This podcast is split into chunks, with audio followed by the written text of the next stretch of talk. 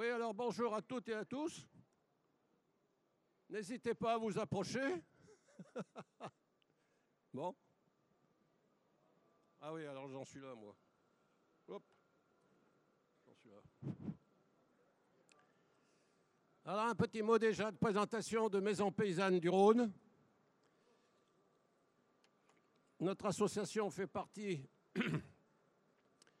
des délégations de Maison Paysanne de France dont le but premier est la bonne restauration du bâti ancien.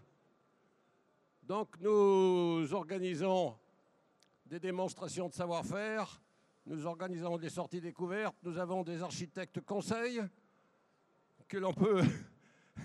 Bonjour Thierry que l'on peut questionner et, lesquels peuvent aller sur les lieux du bien pour euh, un travail plus approfondi, bien sûr.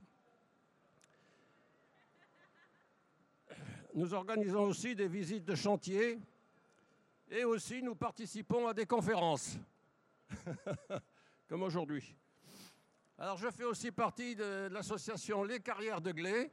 Je suis content d'avoir en face de moi les deux présidents, l'ancien et le nouveau.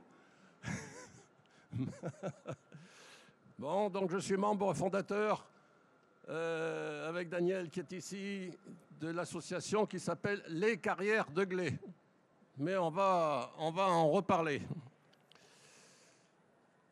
Alors, le répertoire des carrières de pierre de 1889 indique qu'il y avait en France environ 2500 carrières de pierre de taille. Alors, qu'en est-il aujourd'hui? Je, ne sais pas exactement. Toutes ces carrières ont été très actives jusqu'à la fin du 19e siècle et bon, alors si on va parler d'anciennes carrières, c'est pour euh, simplement dire que toutes ces carrières ont terminé leur activité. Pourquoi? Parce que l'arrivée d'un nouveau matériau, le ciment. Donc c'est bien le ciment qui a tué les carrières en grande partie. Donc avant de vous présenter ces anciennes carrières, euh, simplement un petit mot déjà sur les carrières encore en activité aujourd'hui. Alors les écrans ne sont pas très grands, bon. Mais enfin bon.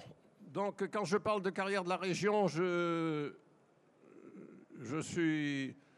je reste surtout sur les départements limitrophes. La Savoie et la Haute-Savoie me pardonneront, mais je vais surtout parler de, de l'Ain, de l'Isère et évidemment du département du Rhône. Alors ces carrières, on les trouve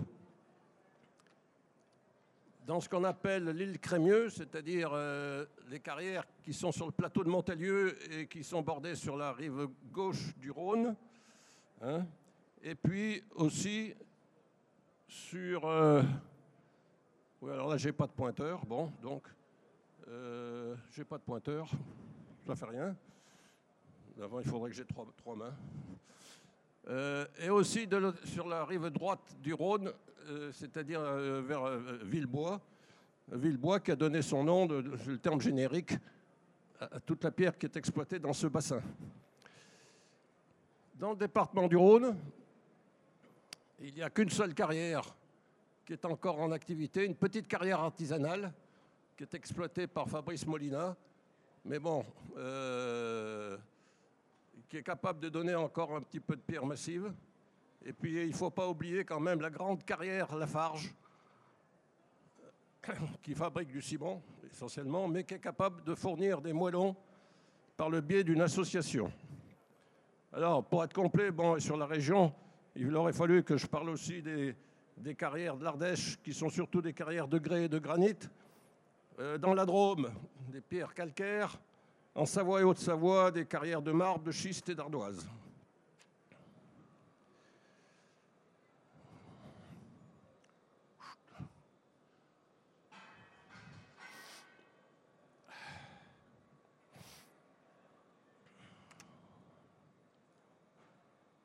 Il faut que je tourne mes pages.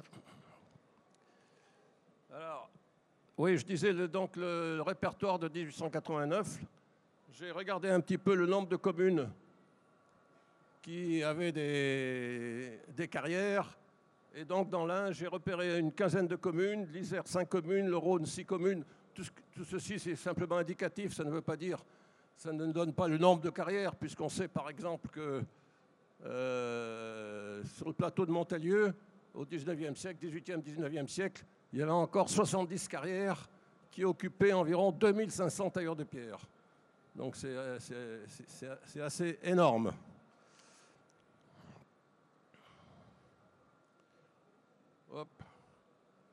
Alors pour revenir au département du Rhône, voilà une carte qui est un petit peu simple, mais enfin bon, vous avez euh, au nord de Lyon les Monts. Ensuite, vous avez ce qu'on appelle le territoire des pierres dorées aujourd'hui. Moi, je parlerai surtout de pierres jaunes. Au-dessus de Villefranche, le, Beaujolais du, vignoble. À gauche, c'est le Beaujolais de, la montagne, le Beaujolais vert. Et puis en bas, à, l'ouest, les monts du Lyonnais. Donc on va trouver les, les pierres dans le Rhône essentiellement au nord de Lyon, sur la rive droite de la Saône, et dans les monts du Lyonnais. Et donc on peut classer ces, ces roches en deux catégories, donc les roches du socle cristallin et les roches calcaires. Alors les pierres du, socle cristallin, bon, c'est essentiellement des roches magmatiques, plutoniques, que l'on trouve dans l'ouest lyonnais il s'agit principalement de granit dont les carrières ont été exploitées surtout au XXe siècle pour faire des bordures de trottoirs ou des pavés. Mais des carrières avaient été ouvertes par les Romains sur les petites pentes orientales vers, l'Iseron, pour ceux qui connaissent bien sûr. Alors une mention particulière, c'est la photo qui est ici, sur le microgranit de la vallée de la Brévenne. C'est une des anciennes carrières municipales de Courzieux qui ont été ouvertes en 1922 qui devait livrer par la suite des millions de, pavés jusqu'aux années 1950 et, et du granulat. Alors, si on parle des pierres calcaires, un petit peu de géologie pour bien situer les choses.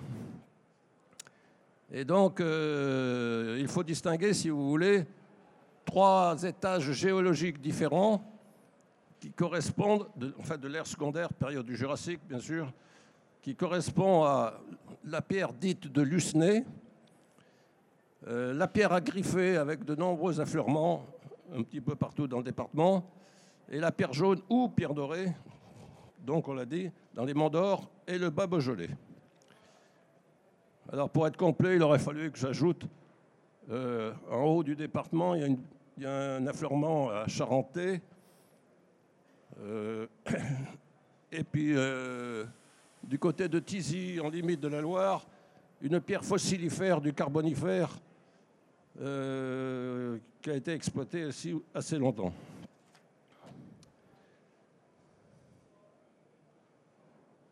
Alors, j'ai repris le trajet que Aléon Dulac a fait en 1765. C'était un. Aléon Dulac, bon, il est souvent cité. Euh, c'était un avocat en Parlement et dans son mémoire pour servir à l'histoire naturelle des provinces de Lyonnois, Forêt et Beaujolais, il a visité toutes les carrières calcaires, enfin toutes, je pense, une grande partie des carrières euh, du, territoire des pierres dorées, ce qu'on appelle aujourd'hui.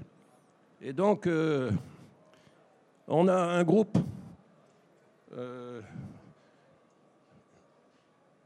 Je vais prendre mon pointeur quand même. Une seconde.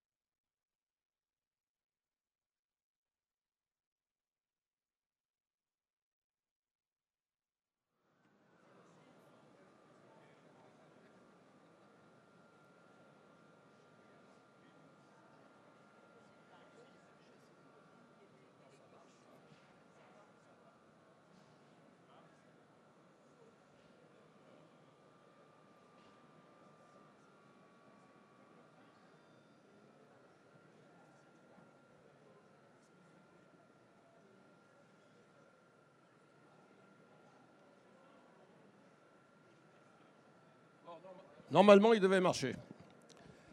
Alors, je reprends. Donc, vous avez un groupe, un groupe de carrières qui sont sur la rive droite de la Saône, ici, au nord de Lyon, et un autre groupe de carrières qui sont dans ce qu'on appelle le bas Beaujolais. Seule la carrière de Glé, dont on va reparler, se trouve entre la Zergue et la Brévenne.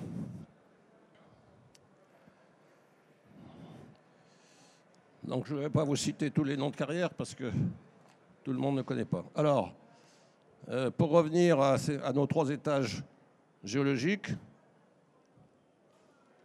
la, pierre blanche de Lucenay, bon, c'est le terme générique, mais c'est une vingtaine de carrières entre euh, Pommier et Morancé.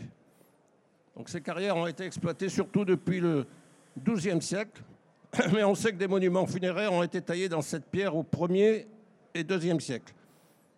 Alors comme dans les autres bassins de carrière, l'activité a été importante au XIIIe jusqu'au XIXe siècle, intensivement utilisée pour l'édification des églises de Lyon, Saint-Martin-d'Ainay, Saint-Nizier, la cathédrale Saint-Jean, et plus près de nous, le palais de Saint-Pierre-la-Bourse. Après la Première Guerre mondiale, l'activité continue, mais orientée vers la fabrication de la chaux. Oui, parce que toutes ces carrières s'étaient arrêtées en fait dans les années 1890-1895. Reconversion réussie en quelque sorte face à la mévente de la pierre de taille. L'exploitation s'arrête définitivement en 1936 avec la dernière carrière qui, alimentait des fours à chaud. Et donc là, euh, bon, il y a une photo d'une ancienne carrière de Lucenay, et puis une maison à Morancé, évidemment construite avec cette pierre blanche de Lucenay, et le clocher de Belleville. La pierre à griffer, c'est de nombreux, nombreux affleurements, mais les, c'est un calcaire du cinémurien hein, qui, a, qui a 190 millions d'années, pour être précis qui contient de nombreuses coquilles de griffés qui ressemblent à des huîtres.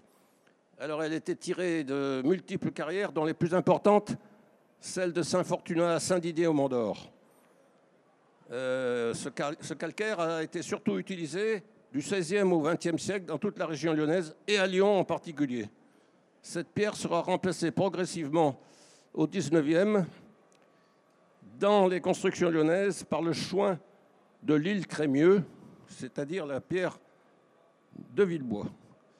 Alors là, on voit bien sur les différentes photos, là, en, haut, à gauche, sont des marches d'escalier avec euh, des amas, ces amas de griffés qu'on appelle des. Quand il y en a beaucoup, on appelle ça des lumachelles. Euh, en, bas, en bas à gauche, le soubassement, le soubassement de l'église de Saint-Germain. Euh, on se servait beaucoup de cette pierre griffée pour les soubassements, les marches d'escalier, les seuils, etc. Et la pierre calcaire jaune, plus tendre, plus. Enfin, moins, moins dure, on va dire, pour l'élévation pour des murs.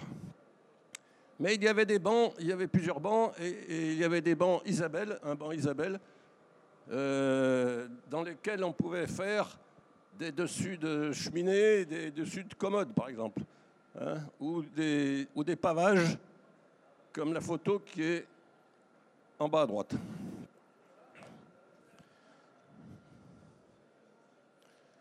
Alors on arrive à la pierre jaune ou pierre dorée. Alors pierre dorée, c'est un terme qui a une cinquantaine d'années. Nos anciens, surtout les préfets, les marchés et les, descriptions, parlent toujours de pierre jaune. Hein.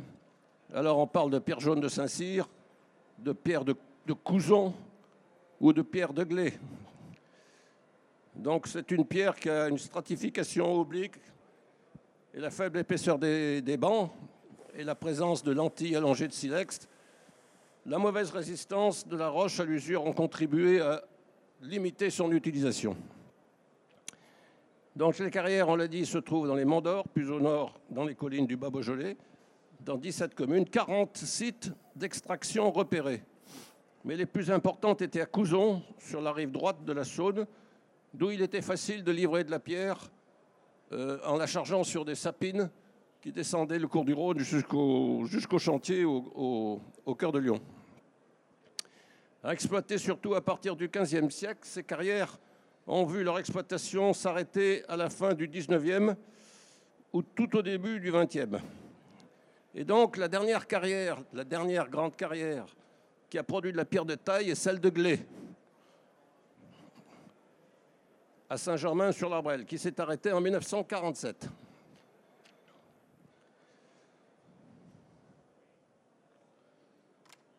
Alors la carrière d'Oncin ou carrière de Glé, bon, il y en a beaucoup qui les connaissent ici. Je leur apprendrai rien. bon, on appelle carrière de Glé parce que c'est le nom du hameau qui se trouve proche, des carrières. Donc elles sont situées sur la commune de Saint-Germain-Manuel. Euh, bon, j'ai mis une carte, mais je ne sais pas si elle est bien lisible. Euh, entre donc Azergue et Bréven. Le site est ouvert librement à la visite. Il a été aménagé euh, dans les années 2000 par le département, la communauté de communes et la commune. Donc des panneaux pédagogiques expliquent euh, les méthodes d'extraction, euh, la faune, la flore, etc. Et le site est classé espace naturel sensible par le département en 92 pour sa flore et sa faune. Alors sa flore, évidemment, c'est une flore calcicole et la faune, c'est des colonies de chauves-souris. Et depuis le 17 avril 2018, donc c'est tout récent, euh, le, Beaujolais, le Beaujolais, dont les carrières de Glé font partie, est labellisé Géoparc mondial UNESCO. Alors, une petite parenthèse sur ce label. C'est un label euh, qui est décerné, c'est la, définition que je vous donne là, est décerné au territoire présentant un patrimoine géologique d'intérêt international. Donc, euh, il est très difficile d'obtenir ce label. Euh, nous, on ne l'a pas eu du premier coup. Hein. il a fallu refaire une petite copie deux ans après. Il y a sept, en France, 140 dans le monde. Alors en France, vous avez la, Haute-Provence, le Luberon, le massif des Bauges, le Chablais, les Monts d'Ardèche, les Causses du Quercy et le Beaujolais. Donc euh, le Beaujolais, c'est le seul, c'est le seul label euh, viticole, on va dire, à caractère viticole. Alors maintenant, euh, un petit peu d'historique rapide sur, cette carrière de Glé qui a commencé, l'exploitation a commencé deuxième quinzaine du deuxième moitié pardon, du 15e siècle avec certitude, puisqu'on a quand même quelques témoins bâtis, hein, en particulier ben, l'église, de l'Arbrel, qui aurait, dont la construction aurait commencé en 1440. Les vitraux ont été posés en 1499. On a un château à Bully, on a une croix à Sourcieux, enfin tout ça pour, pour bien indiquer que ces carrières étaient déjà euh, exploitées et que les que les carriers avaient déjà une bonne expérience de tous ces travaux. Alors peut-être que ces, carrières ont commencé avant, mais je n'en ai pas du tout, du tout de témoins.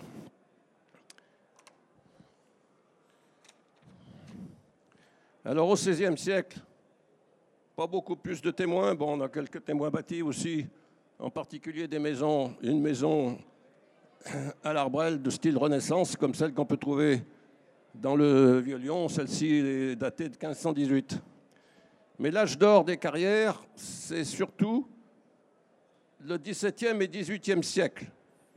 Alors là, on sait que j'ai retrouvé aux archives départementales, dans les, dans les archives notariales, des prix-faits, ce qu'on appelle des prix-faits, c'est-à-dire des marchés, hein, de fournitures de pierres de glais pour construire des maisons à Lyon, en particulier dans le quartier autour de Saint-Nizier.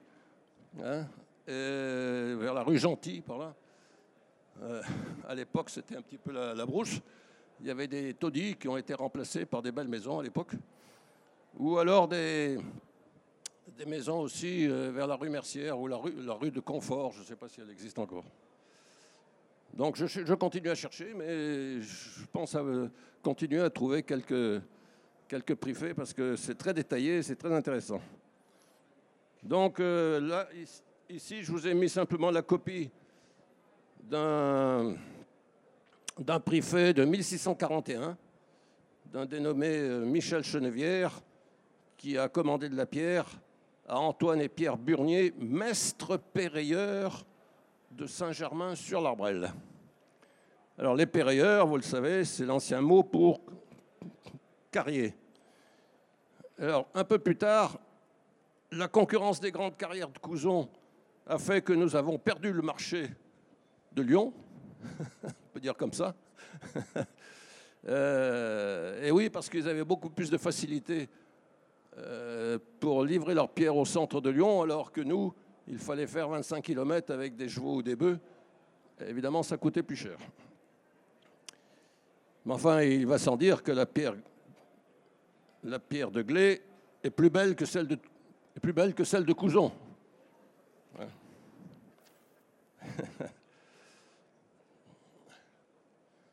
Alors, au XVIIIe siècle, bon, l'activité a été très importante.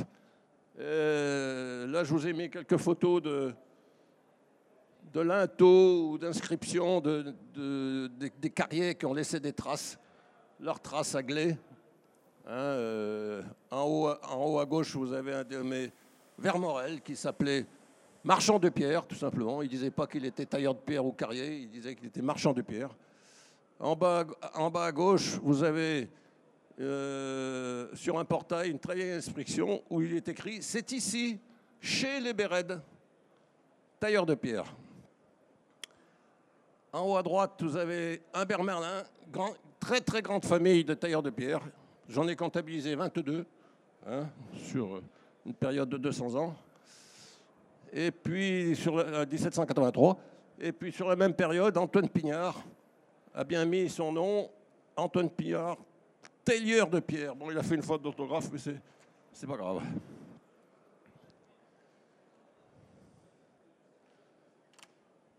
Alors, toujours au 19e siècle, euh, au départ, j'avais une photo de tout le front de taille, mais plus, ces gens-là avançaient pour euh, arracher la pierre, et plus il fallait qu'ils enlèvent 10 à 12 mètres de, mauvaise pierre, on va dire.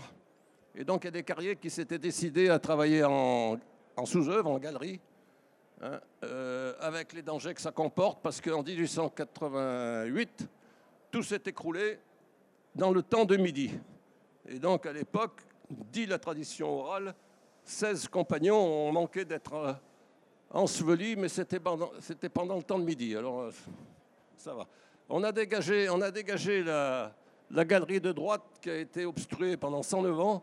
On l'a dégagée en 1997, c'est pas tellement, c'est pas tellement vieux. Et là, évidemment, on a retrouvé euh, toutes les pierres de taille finies ou en cours de taille, et puis surtout des outils, surtout des outils que, l'on a conservés précieusement. J'avais noté que dans le département du Rhône, c'était la seule carrière pratiquement qui avait une exploitation sous-œuvre. Plus une carrière à Oulin de, je ne sais plus exactement. Enfin bon, il faut, il faut retenir qu'on a beaucoup travaillé au XVIIe, au XVIIIe siècle. Au XIXe, bien sûr, encore beaucoup de travaux. Alors, euh, euh, comme partout en France, on a beaucoup construit des églises, des églises néo-gothiques, hein, parce qu'on a, on démoli les anciennes églises romanes, hein, qui étaient déclarées insalubres et trop petites. Euh, et il faut bien le dire aussi souvent en mauvais état, peut-être.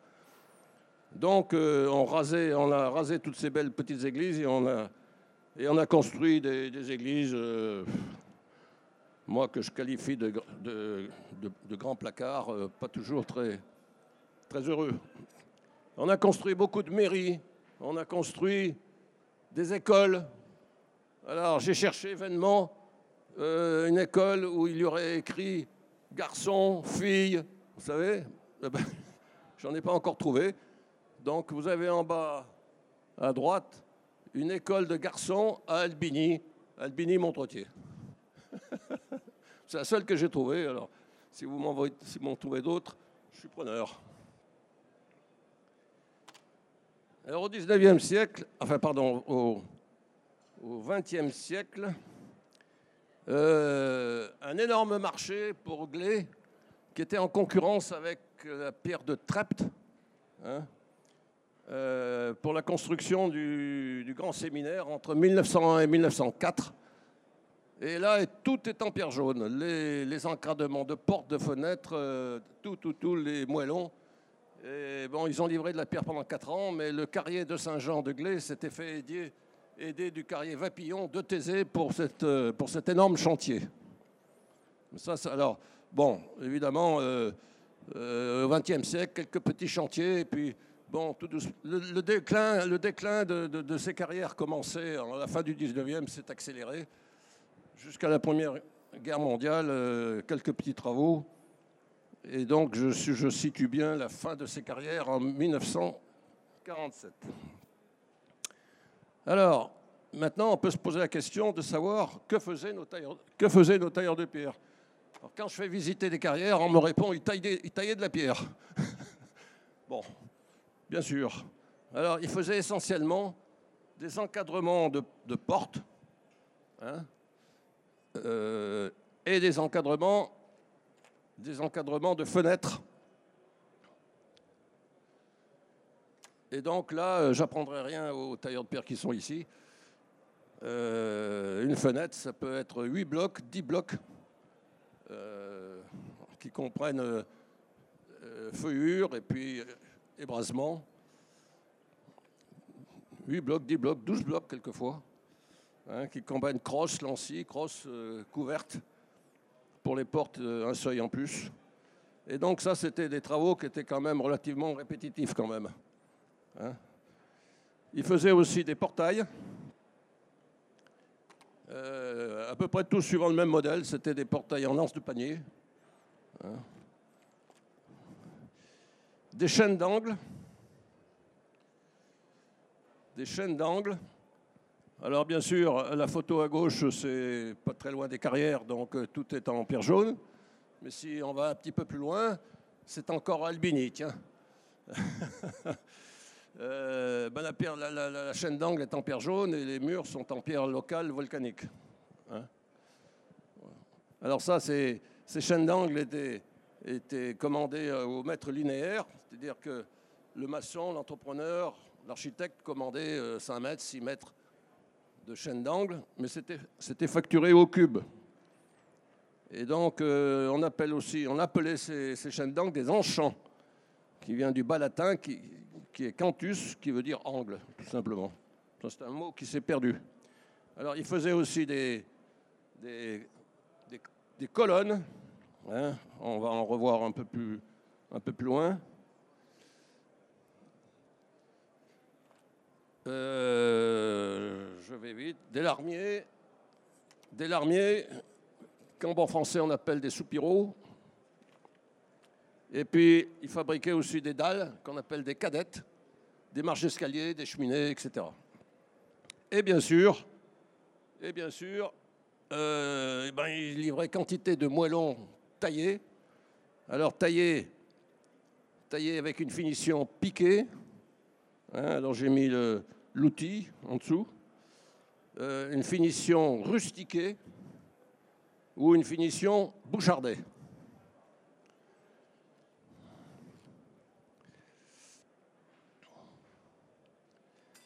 Alors, les différents types de construction. Alors, d'abord, dans, les maisons des pays des pierres dorées, le type d'habitation qui prédomine, dans tout le Beaujolais est une maison construite en hauteur, dotée d'un escalier extérieur protégé par un débordement du toit ou par un auvent, supporté par des poteaux ou des consoles en bois triangulaires. Donc là, je vous ai mis trois exemples d'auvents qui sont, qui sont supportés par ces consoles triangulaires.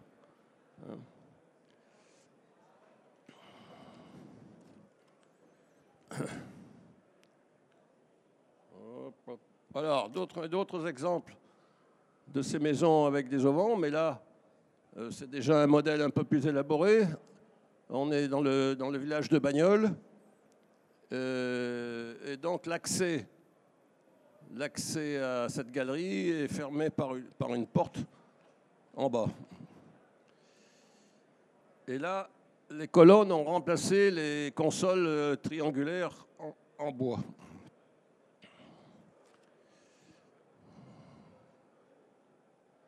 Un autre exemple, ça c'est plus près des, carrières de, Glé. Euh, là c'est une maison, c'est une maison qui vient d'être restaurée et qui a obtenu euh, hein?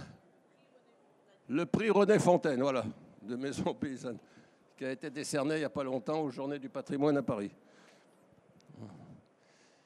Et la, maison qui est à droite, où on retrouve ces colonnes, euh, et dans l'une et l'autre photo, vous avez à gauche de la galerie, vous avez euh, ce qui était la souillarde, mais on, va, y revenir.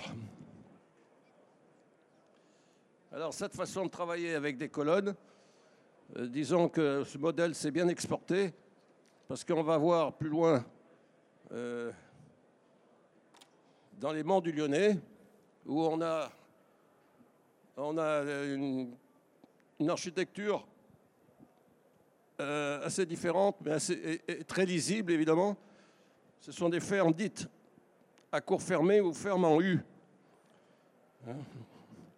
Alors c'est trois corps de bâtiment autour d'une cour en pente généralement et un mur percé d'un portail pour, fermer la cour. Alors, quand un ferme a conservé sa vocation agricole, des bâtiments annexes plus fonctionnels sont construits à proximité. Stabulation libre ou hangar pour abriter les machines. Euh, C'est ce que l'on voit sur la photo de droite. Donc, il y a des bâtiments qui ont été construits évidemment en dehors de ces fermes qui ne sont plus très fonctionnels évidemment. Alors, mais beaucoup de ces bâtiments sont aujourd'hui à seul usage d'habitation, souvent achetés par des non-agriculteurs.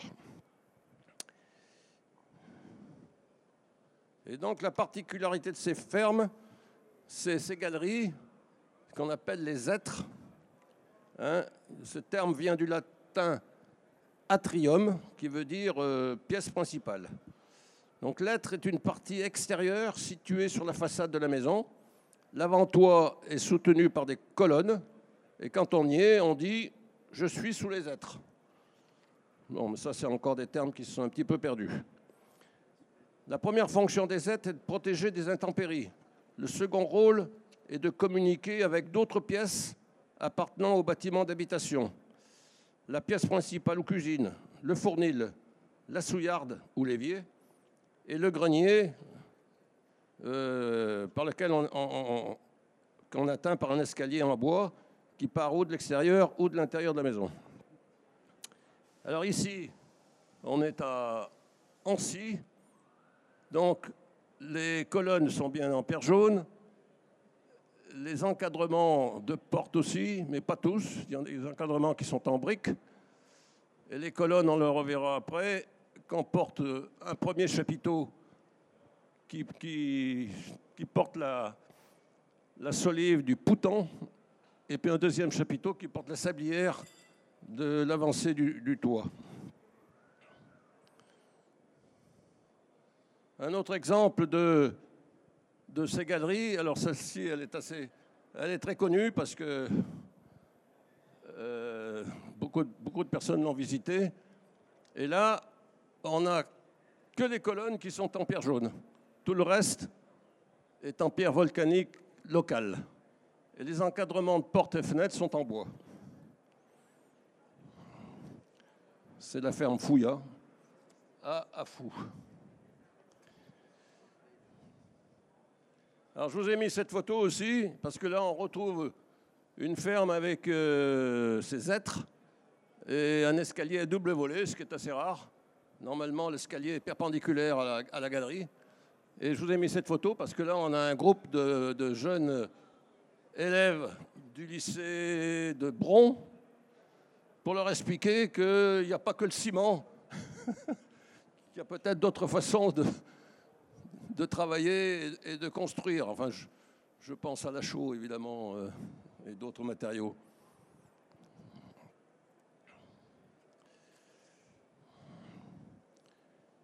Alors, un exemple typique de ferme à cour fermée.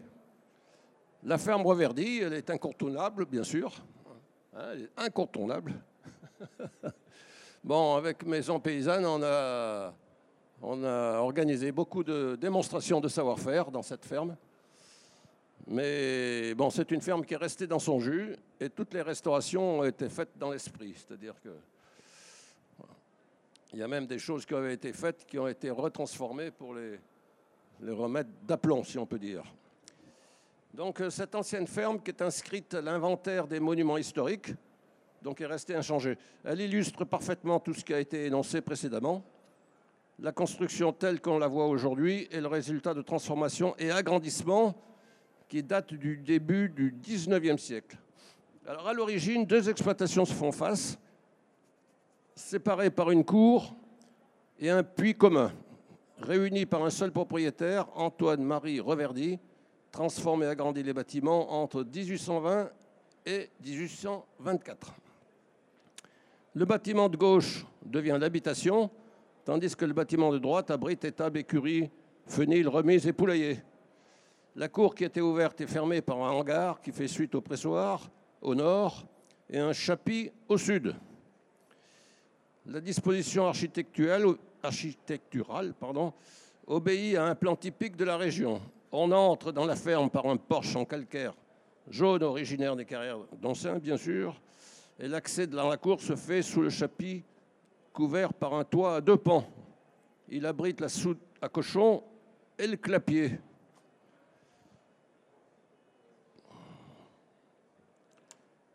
Alors voilà la maison d'habitation avec deux intrus qui ne devraient pas être là.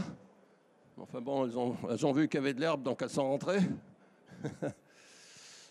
Parce qu'aujourd'hui, euh, cette ferme est, inhabitée. Donc au premier niveau se trouvent le fruitier et les caves admis enterrées. Un escalier perpendiculaire au bâtiment conduit au deuxième niveau, celui de la galerie, qui ouvre soit sur la cuisine, qui est la pièce principale, soit sur la souillarde qui est à, à, gauche, hein, soit au four à pain qui est complètement à droite. Et au troisième niveau, le grenier auquel on accède par un escalier en bois qui part de la cuisine, c'est-à-dire de l'intérieur de la maison. Il faut donc passer par le grenier pour arriver au poutan. Alors le poutan, euh, petite parenthèse, hein ça y est, j'ai fini. Je suis parti en retard. Hein le poutan, c'est un mot oublié qui désigne un plancher ouvert sur l'extérieur, au-dessus de la galerie. Hein? Alors bon, euh, il y a des géographes et des sociologues qui sont penchés sur toutes les influences entre, les différentes régions. Et donc le poutan aurait la même étymologie que le pintin de la Haute-Provence, je ne sais pas comment on prononce, et Pintil, mot déjà présent dans les textes lyonnais du XIVe siècle. Donc c'est une, vieille technique architecturale, si on peut dire. Voilà une vue de, autre vue de cette galerie, avec euh, les dalles au sol qu'on appelle des cadettes, je vous l'ai dit, les cadettes aussi qui couvrent les murets, euh, les colonnes, et au premier plan, vous avez ce qu'on appelle la chasière, c'est-à-dire la. Comment dire hein? La cage à fromage, voilà, qui est orientable. On peut la, on peut la diriger sur l'extérieur ou la ramener sur l'intérieur. Alors là, il y en a deux. Et au fond, la porte qui est au fond, c'est l'évier ou la souillarde, dans lequel on, on écrémait le lait, etc. Et on faisait les fromages qu'on allait faire sécher dans le placard de Bretagne. Bon, je ne vais pas, pas trop pas trop me disperser.